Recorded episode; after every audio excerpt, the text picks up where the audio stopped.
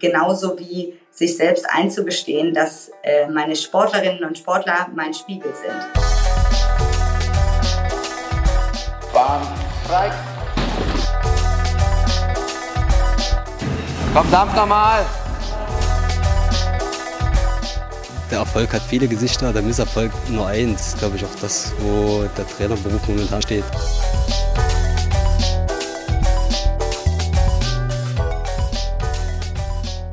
Ja, hallo und herzlich willkommen zu einer neuen Folge des Trainer in Sportdeutschland Podcast und zwar zu Folge 36 schon. Und wir sind ja der Meinung, dass man in Deutschland viel zu wenig über äh, den Trainerinnen, Trainerberuf spricht und deswegen haben wir diesen Podcast hier ins Leben gerufen und sprechen mit den verschiedensten Trainerinnen und Trainern, mit Bundestrainerinnen und Trainern, aber auch ehrenamtlichen Trainerinnen und Trainern auf der Landesebene, im Verein. Da gibt es viele, viele Aspekte, über die wir sprechen wollen. Und heute freue ich mich, ähm, dass mein Gast aus einer Sportart kommt, die mir gar nichts sagt, aber total interessant klingt. Und zwar spreche ich mit Verena Hommer, 31 Jahre und Bundestrainerin ähm, der deutschen All-Girl Cheerleading Mannschaft. Herzlich willkommen, Verena. Jawohl, hallo. Verena, ähm, du bist Bundestrainerin, du warst vorher aber auch lange Athletin. Erzähl unseren Zuhörerinnen und Zuhörern nochmal, ähm, wie du zur Bundestrainerin, äh, wie du Bundestrainerin geworden bist. Wie war dein Weg dahin? Sehr gerne. Ähm, ja, ich habe tatsächlich angefangen oder komme aus dem Kunstturnbereich und ähm, habe dann 2006 zum Cheerleading gewechselt und ähm, hatte da ganz großes Glück, dass ich relativ früh, nämlich schon 2007, von einer Firma entdeckt wurde, die Cheerleading Coachings verkauft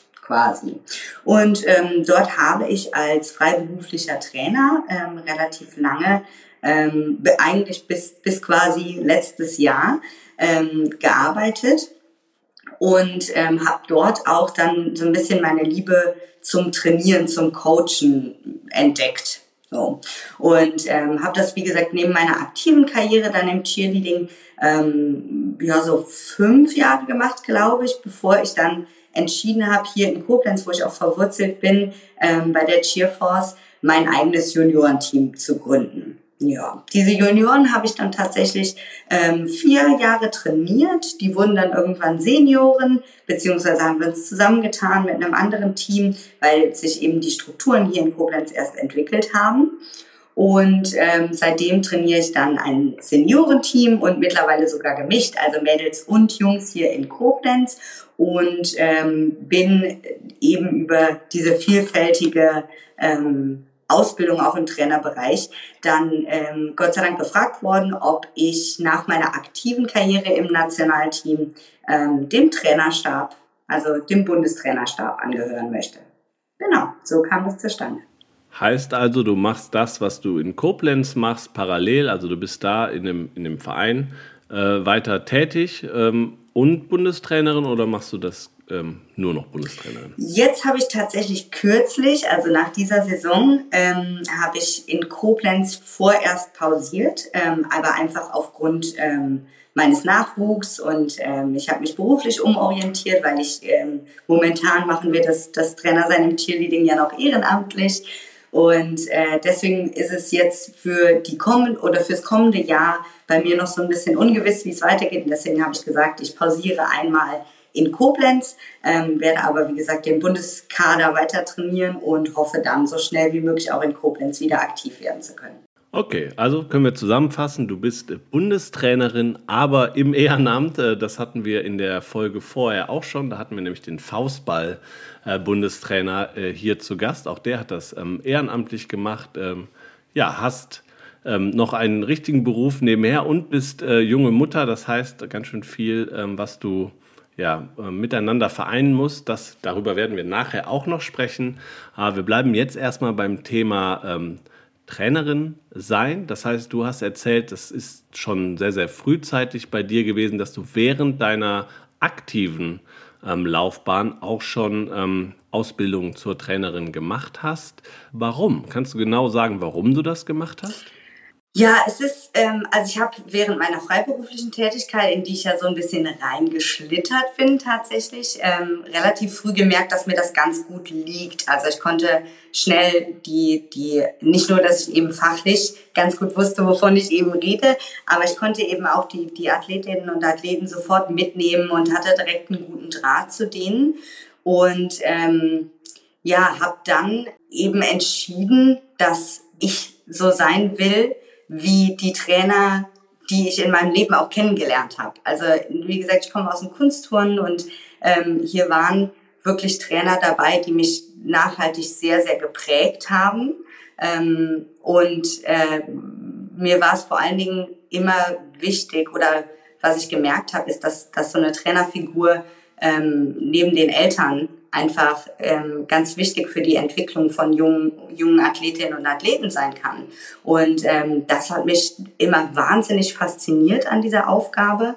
Und ähm, ja, so hatte ich, äh, also hatte ich nie einen Zweifel daran, dass ich da immer mehr machen will, auch nach meiner aktiven Karriere. Total spannend, weil ich habe ähm, von dir gelesen, dass du, als du noch aktive warst, auch gesagt hast, ähm, du möchtest damit, was du tust, äh, Cheerleading auch Inspiration sein für, äh, für die nächste Generation an Cheerleaderinnen, ähm, ähm, weil das so viel Freude dir macht und du möchtest das gerne weitertragen. Dann hat sich diese, ja, diese Faszination oder dieses Ziel, dieser Wunsch ja auch auf dein Trainerin-Sein ähm, übertragen.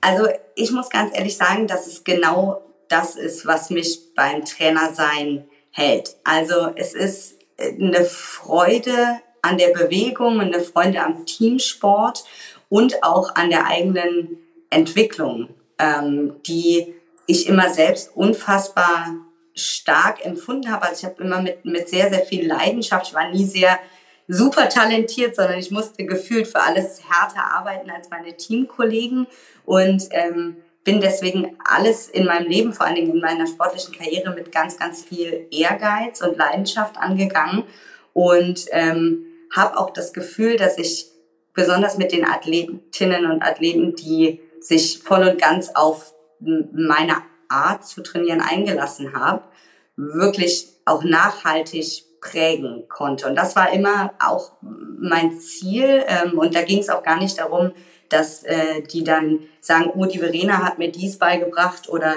nur wegen der bin ich der Sportler, äh, der ich geworden bin. Darum geht's gar nicht, sondern einfach zu sagen, okay, da war immer irgendjemand, der an mich geglaubt hat. Und wenn, wenn da immer jemand ist, der, der dir sagt, du kannst das schaffen, egal wie schwer es gerade ist oder wie, wie groß dieser Berg sich anfühlt. Das war mein Ziel und ich habe das Gefühl, dass ich das bei dem einen oder anderen auch erreichen konnte und hoffentlich kann ich das auch in der Zukunft ähnlich wieder erzeugen bei Menschen. Genau, das ist die Faszination für dich ähm, des Trainerberufs. Aber möchtest du auch mit dem, was du tust, auch Vorbild sein, um hoffentlich äh, neue Trainerinnen in Zukunft ähm, oder mehr Trainerinnen zu haben? Weil du sagst selber, ähm, dich haben deine Trainerinnen früher geprägt ähm, und du bist jetzt Trainerin geworden. Das würde ja sagen, genau das ähm, möchtest du auch machen. Ja, absolut. Also ähm, mir ist vor allen Dingen ganz wichtig, dass ähm, die richtigen Motive oder die Motive für den Trainerberuf, egal ob ehrenamtlich oder eben hauptamtlich, die müssen stimmen. Und ähm, ich hoffe, viele Trainer und Trainerinnen beziehungsweise Athletinnen und Athletinnen irgendwann zu Trainerinnen und Trainern zu machen, die das oder deren Motivation ähm, die Liebe und die Leidenschaft für den Sport und für die Arbeit mit den Sportlerinnen und Sportler ist. Weil dann geht man mit der richtigen Motivation daran und ich denke, dann, dann kann man auch ähm, die, die Liebe und Leidenschaft aus den Leuten rauskitzeln. Und da möchte ich hin.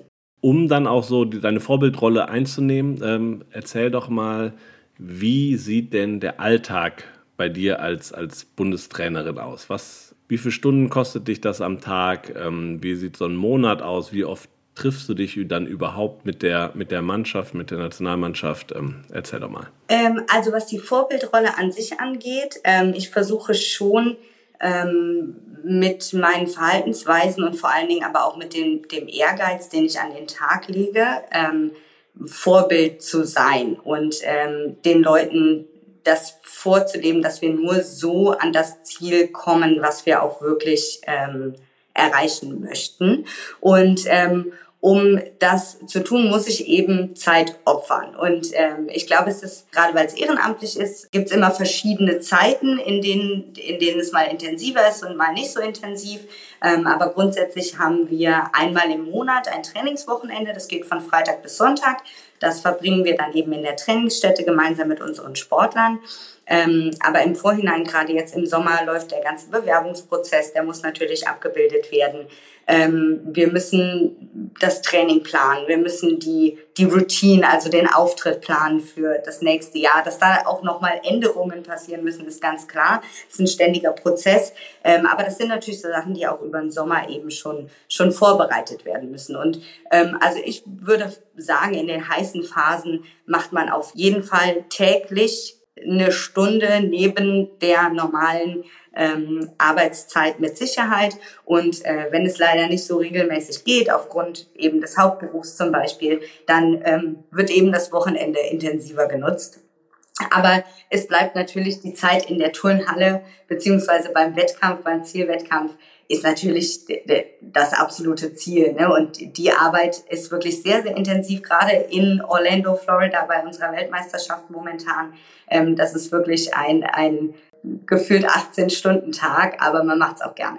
Okay, kannst du ähm, beschreiben, was jetzt auch gerade, wenn du den Vergleich zum Turnen ja kennst, ist es im Cheerleading, gibt es irgendwelche Besonderheiten, die man als Trainerin mitbringen muss? Oder ist Cheerleading äh, als Trainerin irgendwo wo kann man es unterscheiden zu einer vielleicht einem klassischen ähm, Trainerbild, was man so die Zuhörerinnen und Zuhörer da draußen im Kopf haben? Ja, also ähm, das ist tatsächlich äh, eine sehr schwierige Frage, denn äh, oder beziehungsweise es ist schwer, sie zu beantworten, ohne dass ich Klischees bediene. Also ähm, ist es so, dass gerade im Kunstturnen ist wirklich sehr viel ähm, sehr skillbasiert, würden wir im, im Cheerleading sagen. Also es geht ganz, ganz viel um die Elemente und die müssen auf den Punkt kommen und die müssen perfekt sein. Das ist im Cheerleading kein bisschen anders. Nur, dass wir, und das ist auch etwas, was mich am Cheerleading schon immer fasziniert hat, ähm, nur, dass wir im Cheerleading zusätzlich darauf achten müssen, dass das Ganze unfassbar leicht aussieht. Also wir kommen, wir bekommen ähm, nicht die Punkte auf die Sachen, die einfach nur perfekt ähm, ausgeführt sind, die wir kriegen würden für perfekte Ausführung und die Show, die wir dabei leisten müssen. Ähm, und das ist etwas, was on top ähm, auf die Trainertätigkeit, die ich im Kunstturnen zum Beispiel ausüben würde, ähm, einem auch ein bisschen liegen muss tatsächlich und äh, die sehr schwierig ist rauszukitzeln. Und wir sprechen hier davon, dass wir natürlich die Elemente zuerst perfektionieren müssen. Das, das fällt ja nicht aus. Nur der Performance-Faktor kommt eben noch oben drauf und das ist etwas, was man, was man fühlen muss. Das kann man gar nicht so gut erlernen. Das muss von Anfang an passen. Und ähm, ja, aber wichtig eben, um dieses Klischee vom, vom ähm, rumhüpfenden Cheerleader eben nicht zu bedienen, ähm, ist ganz wichtig, dass wir die, diese, diese Skills zu perfektionieren, diese Elemente steht natürlich ganz am Anfang, aber der Rest kommt eben noch oben drauf.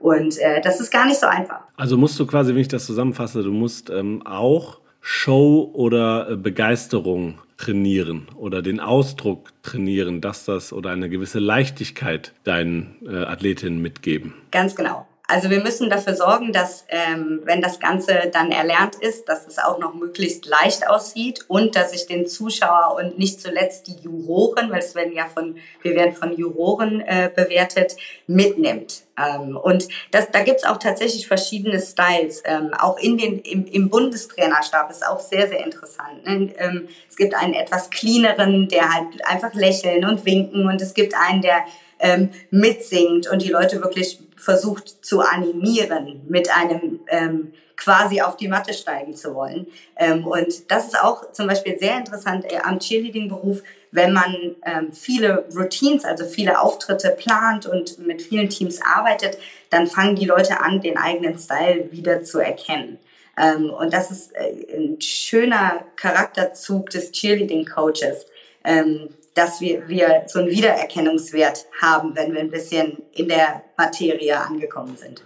Gut, und äh, was wir immer wieder lernen hier im Podcast, dass halt der, der Trainer, die Trainerin natürlich super viele Kompetenzen und Fähigkeiten vereinen muss oder sogar mehrere Berufe in einem Beruf sind. Ne? Du sprichst gerade davon, dass du einmal die Skills ausarbeitest, was ähm, sehr äh, physisch äh, ist. Dann hast du aber sicherlich das Thema ja, Lockerheit, dass du ähm, Performance mit reinbringen musst. Äh, Gibt es noch Dinge, die gesagt, okay, das, das liegt dir auch, ne? der, der Austausch mit Athletinnen und Athleten, das Aufbauen, das den Weg zeigen, wo es hingeht, die Motivation, äh, mit Rückschlägen umgehen. Was kommt dir da noch so in den Sinn, was du als Trainerin im Cheerleading-Bereich mitbringen musst?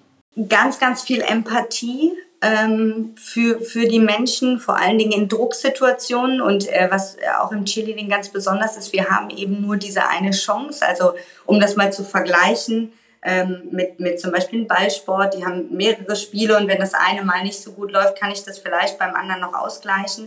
Wir trainieren gerade mit dem Nationalteam ein, eine ganze Saison auf einen, einen Auftritt hin, der zweieinhalb Minuten geht. Wenn der schief geht, dann war das alles umsonst. Und das ähm, macht natürlich einen wahnsinnigen Druck, übt einen wahnsinnigen Druck auf die Sportlerinnen und Sportler aus. Und das ist etwas, was ich einfangen können muss als, als Coach. Ich darf selbst eben nicht äh, meine Nervosität zeigen und ähm, muss das auf der anderen Seite muss ich sie energetisch so weit pushen, dass sie zu Höchstleistungen bereit sind. Also ich kann auch nicht die Emotionen komplett ne, komplett runterkommen lassen, weil das dann wiederum ne, nicht nur der Performance, aber auch eben der das bisschen extra Power dann eben auf der Matte fehlt. Und ne, da Empathie für die Menschen, wie catch ich die einzelnen Personen, damit sie genau auf den Punkt genau die Leistung bringen und genau so performen, wie ich sie haben will. Das ist etwas, was ähm, man, glaube ich, ähm, sehr selten in einer anderen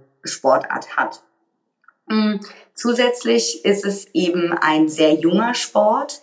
Ähm, das heißt, wir sind auch ständig oder wir müssen ständig Dinge ausprobieren, für uns herausfinden. Ähm, Dinge, ähm, gerade was zum Beispiel Krafttraining, Ausdauer etc., was, was in anderen Sportarten schon sehr gut erforscht ist. Ähm, das sind Dinge, die wir per Gefühl momentan noch viel ähm, regeln müssen. So und äh, das sind da einfach auch offen zu sein für alles, was da kommt, Dinge auszuprobieren, dann auch mit Frustration umzugehen, festzustellen, okay, das war gerade nicht die richtige Richtung, alles von vorne und mit voller Motivation wieder ran. Ähm, das sind Dinge, die, die mir ganz, ganz ähm, persönlich einfallen zum, zum mit Cheerleading ne, im Vergleich zu anderen Sportarten. All diese Dinge, die du gerade genannt hast, sind ja äh, Kompetenzen, die man auch erlernen muss. Ähm, wenn du auf deinen Werdegang zurückblickst als ähm, Trainerin, wird das dir beigebracht? Oder ist das, war das in dir drin? Hast du das als Athletin aufgesaugt und gesagt, okay, das ist der Weg, den ich auch als Trainerin ähm, gehen muss? Also wenn du da nochmal auf den, auf den Werdegang, wie wird man eigentlich Trainerin im, im Cheerleading? Was gibt es da für Ausbildungsstufen? Äh, wird das einem da beigebracht oder würdest du sagen, das ja, kommt aus dir heraus ähm, und es müsste es aber eigentlich mehr geben? Ja, also ich glaube, da gibt's ganz verschiedene Wege und wir sind, also es ist eine Leichtigkeit, am Ende die skillbasierten Dinge zu erlernen als Coach. Ne? Wie funktioniert das eine oder andere, dass es eben oben in der Luft bleibt? So, das ist die eine Sache. Ähm, und dann bin ich mir sehr sicher, dass wir ähm, gerade, wir, wir haben so die ersten Generationen an Cheerleader, die jetzt schon vom ganz kleinen, also Peewee-Bereich nennt man das, ähm, das sind die ganz kleinen, bis zum Seniorenbereich durchgereicht werden. Ähm, die haben mit Sicherheit auch schon so viel Trainer im Cheerleading-Bereich erlebt, dass sie sich das ein oder andere abgucken können. Aber ich bin der festen Überzeugung, dass ganz, ganz viel aus einem selbst kommen muss. Ähm, es ist grundsätzlich auch einfach das Gefühl dafür, wie ist es auf der Matte zu stehen. Wie fühlt es sich an, wenn jemand überfordert ist? Was ähm, kann sein oder warum kommen die Stunts immer wieder runter, obwohl ich genau weiß, ähm, dass sie sie grundsätzlich können? Das sind Dinge, mit denen tut man sich einfacher, wenn man es selbst erlebt hat. Und ähm, da kommt, glaube ich, auch wieder so ein bisschen die Empathie, von der ich eben schon gesprochen habe. Ähm, ich muss ähm, kann nicht immer mit der Peitsche einfach obendrauf, sondern ich muss jedes Mal neu lernen mit den Sportlern, die ich eben jetzt gerade vor mir habe, wie gehe ich die an? Und das ist etwas, das natürlich kann ich grundsätzlich ähm, gewisse Methoden anwenden und die kann ich lernen, aber ähm, da muss ganz, ganz viel von einem selbst kommen. Und ich bin zum Beispiel der festen Überzeugung, dass ähm, die Motivation sein muss, jeden Sportler und jede Sportlerin zur besten sportlichen Version seiner selbst zu machen. Also ich kann Cheerleading meiner Meinung nach nicht betreiben für den Pokal oder für die Medaille. Und ich glaube, aus dieser Motivation eben auch langfristig arbeiten zu wollen mit den Leuten entsteht ein gewisses Feeling ähm, für alle Sportler. Und dann muss ich das anpassen für den einen oder den anderen. Ähm, aber eben die Motivation, die auch ich persönlich empfinde, kommt natürlich von mir selbst und das kann ich nicht erlernen. Ja, aber das ist genau das, was uns äh, viele Trainerinnen und Trainer hier erzählen, dass halt man nie aufhört zu lernen. Ne? Dass immer wieder neue Situationen kommen und äh, weil man eben auch mit neuen Persönlichkeiten zu tun hat und auch wenn es ein Gruppensport, ein Mannschaftssport ist, äh, man, wie du gerade selber gesagt hast, aus jeder, aus jedem persönlich das Beste rausholen muss, was er imstande ist zu leisten. Also das eine Individuum. Und das ist natürlich eine, da braucht man sehr, sehr viel Empathie, wie du sagst, aber wie gesagt auch die Neugier und auch das innere, den inneren Antrieb als Trainer, immer wieder mit diesen neuen Situationen auch umzugehen. Und ich glaube, das treibt viele an, weil das macht die Faszination ähm, des Berufs aus. Und ich nehme mit, gerade im Cheerleading besonders wichtig, dass man das vorher auch selber gemacht hat. Also der Weg von Athletin zur Trainerin ist eigentlich genau das, wo du sagst, das würdest du unterschreiben. Das sollte man so machen. Ich glaube schon. Also ich glaube nicht, dass man das bis zu den höchsten Levels selbst ausprobiert haben muss oder gemacht haben muss oder gekonnt haben muss. Ähm, aber ich glaube, um, um nachvollziehen zu können, ähm, wie sich ein Sportler in gewissen Situationen ähm, fühlt, ist es wirklich sehr, sehr sinnvoll, da, das selbst äh, gemacht zu haben. Ja, davon bin ich definitiv überzeugt. Und ich muss ganz ehrlich sagen, dass ich ähm, als Trainerin so unfassbar viel über mich selbst auch gelernt habe. Also was kann ich, aber was kann ich auch nicht und wo brauche ich eventuell Hilfe. Und ähm, es ist wirklich überhaupt keine Schande, ähm, sich Hilfe zu holen im Sinne von, hey, ne, mein Bundestrainerkollege, kannst du da bitte mal drüber kommen? Ich äh, gucken, ich komme da an der Stelle gerade nicht weiter. Ähm, genauso wie sich selbst einzugestehen, dass äh, meine Sportlerinnen und Sportler mein Spiegel sind. Ich kriege erstens nur so viel zurück von denen, wie ich auch an, an Respekt, an Arbeit, an Motivation reingebe. Und meine Sportler spüren das gerade die, mit denen man eine wirklich sehr enge ähm, Trainer-Sportler-Beziehung eingegangen ist, ähm, die merken das sofort, wenn ich selbst nicht bei der Sache bin oder ähm, wenn es mir selbst nicht gut geht. Und äh, das ist zum Beispiel etwas, was ich ähm, wirklich oder was ganz schwer für mich ist, weil ich ein sehr emotionaler Mensch bin und ähm, musste wirklich lernen, ähm, diese Emotionen in eine richtige Richtung zu leiten. Es ist okay zu sagen, hey, ich bin gerade, das ist anstrengend für mich oder das ist traurig, aber wir müssen daraus eben das Beste machen. Und heute ne, konzentrieren wir uns auf das und das, anstelle von wir ballern einfach Routines durch. So. Und das sind Dinge, die man im, im Trainerberuf über sich selbst lernt und da bin ich unfassbar dankbar. Also ich glaube, ich bin auch, wäre im Berufsleben nicht so gut, wie ich bin, wenn ich das nicht gelernt hätte im Trainerberuf. Und darf ich jetzt ja, ich habe ja selber Kinder, wahrscheinlich auch als Mutter wirst du das, weil auch da ist der Spiegel dessen, was du tust, relativ ähm, schnell da, wirst du das wahrscheinlich sicherlich da auch einige Skills, die du als Trainerin gelernt hast, äh, gut mit einbringen können. Jetzt hast du, bevor wir zu dem Thema nochmal kommen, ähm, ja gerade so geschwärmt, was dich ähm, am Trainerinnenberuf so fasziniert. Ähm, Jetzt musst du uns doch nochmal für die, die da draußen zuhören und sagen, okay, ich möchte das auch machen, ähm, nochmal den Weg erklären, was Schritt für Schritt, was muss man tun, um, wenn man Athletin ist im Cheerleading-Bereich, wenn man dann auch Trainerin werden will. Jawohl. Ähm, ich möchte euch alle motivieren, eure Abteilungsleiterinnen und Abteilungsleiter oder Head Coaches anzusprechen und einfach zu sagen, ihr habt grundsätzliches Interesse daran, ähm, zu trainieren und äh, die werden mit Sicherheit einen Weg wissen, dass ihr das auch einfach mal ausprobieren könnt, eben als Assistant Coaches oder als Co-Coaches oder ähm, ähnliches und dann euch ganz, ganz langsam an das Trainersein rantasten. Und dann ist immer noch genug Zeit und das, das muss auch passieren. Wir müssen ähm, Trainerausbildungen über unseren Dachverband machen. Das ist ganz, ganz wichtig. Ähm, aber fangt an und, und lernt den, den Trainerberuf ähm, kennen. Und dann wird, wie gesagt, euer Dachverband und eure Abteilungsleitung euch mit Sicherheit in die richtige äh, Richtung verweisen. Und ich kann jedem Einzelnen da draußen nur sagen, dass es nichts Schöneres gibt, als Menschen mitgeprägt zu haben. Und ähm, Menschen, die einem sagen, dass äh, sie von einem inspiriert wurden. Ähm, das ist etwas, das nimmt einem keiner mehr weg.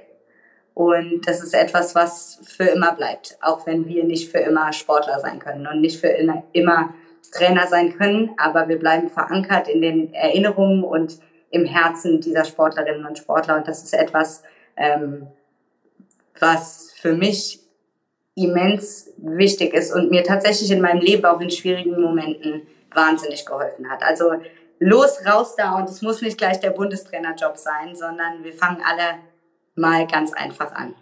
Ähm, ein sehr, sehr tolles Plädoyer für den Trainerberuf, finde ich, Verena. Vielen, vielen Dank dafür. Ich hoffe, es haben genug da draußen zugehört. Und wenn ihr das genauso seht, dann äh, könnt ihr natürlich diesen Podcast auch weiterempfehlen, ähm, weil ich glaube, es gibt genau das, was du beschreibst, treibt eben ähm, viele Trainerinnen und Trainer da draußen an. Und wir brauchen mehr. Auch das äh, ist ja, steht ja völlig außer Frage. Wir brauchen mehr Vorbilder äh, im Bereich Trainerinnen Trainer. Das bist du sicherlich eins, so wenn ich dir zuhöre. Ähm, jetzt gibt es natürlich aber als Frau und jetzt auch für dich als äh, junge Mutter ähm, den Bereich Familie und Muttersein. Ähm, wie lässt sich das denn mit dem Beruf Trainerin verbinden oder bei dir ja noch krasser, dass den Hauptberuf, dann den ehrenamtlichen Trainerberuf und dann eben äh, das Muttersein.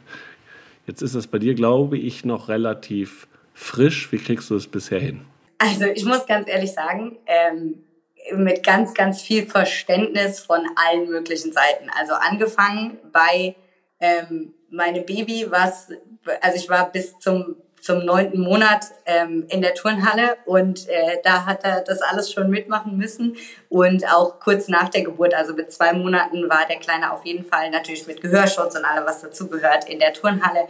Und ähm, da muss man natürlich auch ein Baby haben, das da, äh, das da mitmacht, das ist ganz klar. Ähm, und als nächstes kommt die Familie, die halt sagt, hey, ja, kein Problem, der Partner, klar, schleppt mein zwei Monate altes Kind ähm, in die Turnhalle, wenn es dir wichtig ist. Das muss auch der mitmachen. Ähm, und ich möchte auch tatsächlich, das ist mir ganz wichtig zu erwähnen, ähm, Verständnis von meinen Sportlerinnen und Sportlern und auch Verständnis von meinen Trainerkollegen, die ähm, ja auch, also gerade die Trainerkollegen in im Training direkt dann auch gesagt haben, hier, mach du das mal, ich nehme den Kleinen, wir gehen mal kurz vor die Tür, ich schläfer den mal ein, indem wir äh, ein bisschen spazieren gehen. Ähm, also ohne dieses Verständnis all dieser Menschen hätte ich es mit Sicherheit nicht geschafft, muss ich ganz ehrlich sagen. Und ähm, ansonsten ist es halt einfach viel Organisation und wir müssen viel darüber reden, ähm, wie die nächste Woche abläuft, weil es sonst nicht anders geht. Genau. Aber es ist, es ist schön, weil ich könnte mir tatsächlich nichts Schöneres vorstellen, als dass mein Baby ähm, mit all diesen großartigen Sportlerinnen und Sportler, die ja auch wieder Vorbilder sind, aufwächst und so viele Freunde und Mentoren und äh, vor allen Dingen so viele Menschen, die, die für etwas brennen, was, wo ich das Gefühl habe, dass das geht im Moment in unserer Gesellschaft ein bisschen ab. Ähm, wir beschäftigen uns viel mit uns selbst, aber haben nicht mehr so viel, wofür wir brennen. Und ähm, ich kann mir, wie gesagt, für mein Baby eigentlich nichts Schöneres vorstellen, als mit diesen Menschen groß zu werden. Und äh, wenn die das mitmachen, dann kriegt man das auch alle gemeinsam gestemmt. Das äh, hört sich sehr, sehr gut an. Äh, in deinem Fall. Ich hoffe, dass das ähm, für viele da draußen auch so äh, zutrifft, dass da viel Verständnis dafür da ist und äh, Unterstützung besonders. Vielen, vielen Dank, dass du zu Gast warst. Ähm, eine halbe Stunde ist schon rum, ähm, war super interessant. Zum Abschluss äh, frage ich äh, meinen Gast immer, was hast du denn als Trainerin gelernt, was du ins alltägliche Leben mitnehmen würdest? Also wo du sagst, das ist das, was dir der Trainer deiner Trainertätigkeit äh, gelehrt hast und das kannst du in vielen Situationen eigentlich wieder aus der Schublade holen und damit äh, bist du besser aufgestellt als ohne diese Erfahrung. Ich würde sagen, ähm, dass das Verständnis dafür, dass es für jeden Charakter und äh, für jeden Menschen einen Platz gibt und einen Weg gibt, solange wir ordentlich kommunizieren, solange wir Respekt füreinander haben und ähm, solange wir herausfinden, was mein Gegenüber braucht. Und da muss ich ganz ehrlich sagen, das ist was, was ich in jede Konversation in meinem Leben mitnehme, dass ich sage, jeder ist irgendwie anders und äh, wenn ich rausfinde, wie, wie wir miteinander gewinnbringend kommunizieren können, dann geht es uns beiden gut. Das ist etwas, was ich jeden Tag anwende. Okay. Ein sehr, sehr philosophischer Abschluss. Äh, danke dafür. Ich glaube, das ist äh, total spannend, das, das mitzunehmen. Das kann man auf viele Dinge ähm, übertragen, ähm, beruflich wie privat. Ähm, dass es da, glaube ich, um Verständnis und äh, die richtige Kommunikation mit dem mit der Gegenüber ähm, geht, dass man dafür aber auch zuhören muss und ähm, sich darauf einlassen muss, wer da einem gegenübersteht. Ja, Verena, vielen, vielen Dank. Ich, ähm, ich und ich hoffe auch die, die zugehört haben, ähm, sind fasziniert davon, was du erzählt hast und schauen sich äh, euren Sport, deinen Sport jetzt mit ganz anderen Augen an. Vielleicht hast du ja noch mal irgendwas, äh, wo jetzt war die WM dieses Jahr, aber gibt es irgendwo sagst du, ein Highlight, was man sich unbedingt mal angucken muss, anschauen muss, um ein bisschen die Faszination oder in die Faszination äh, Cheerleading einzutauchen? Definitiv. Also ich würde sagen, geht auf YouTube und googelt einfach mal ICU Worlds oder äh, ICU Weltmeisterschaften. Ähm, und ich glaube, dass jeder Einzelne überrascht sein wird, ähm, wie der Cheersport wirklich ist. Ähm, ich glaube, dass man unglaublich fasziniert ist gerade wenn man es zum ersten Mal wirklich wahrnimmt. Okay, das äh, nehmt das auf jeden Fall mit da draußen. Äh, vielen Dank, Verena, dass du zu Gast warst und vielen Dank da draußen euch fürs Zuhören. Ähm, empfehlt diesen Podcast gerne weiter. Nicht nur diese Folge mit Verena, ähm, sondern auch die anderen 35, die wir schon aufgenommen haben. Total spannend. Ähm, man kann, glaube ich, sehr, sehr viel mitnehmen. Auch da, Verena, äh, über den Tellerrand schauen und äh, bei anderen Trainerinnen und Trainern mal zuhören, äh, wie deren Sichtweisen sind ähm, auf den Trainerberuf, was sie ähm, da besonders machen. Da kann man, glaube ich, ähm, viel lernen und viel mitnehmen. Und wenn ihr euch äh, weiter für das Thema Trainer sein interessiert, wir haben noch eine Facebook-Gruppe Trainer in Sport Deutschland. Da gerne Mitglied werden, sich austauschen zu dem Thema und dann ja, in einem Monat circa wieder einschalten, zuhören, wenn wir mit einer neuen Folge am Start sind. Verena, vielen, vielen Dank, dass du zu Gast warst. Vielen Dank für die Einladung. Tschüss. Bahn frei. Verdammt nochmal! Der Erfolg hat viele Gesichter, der Misserfolg nur eins. Glaube ich auch das, wo der Trainerberuf momentan steht.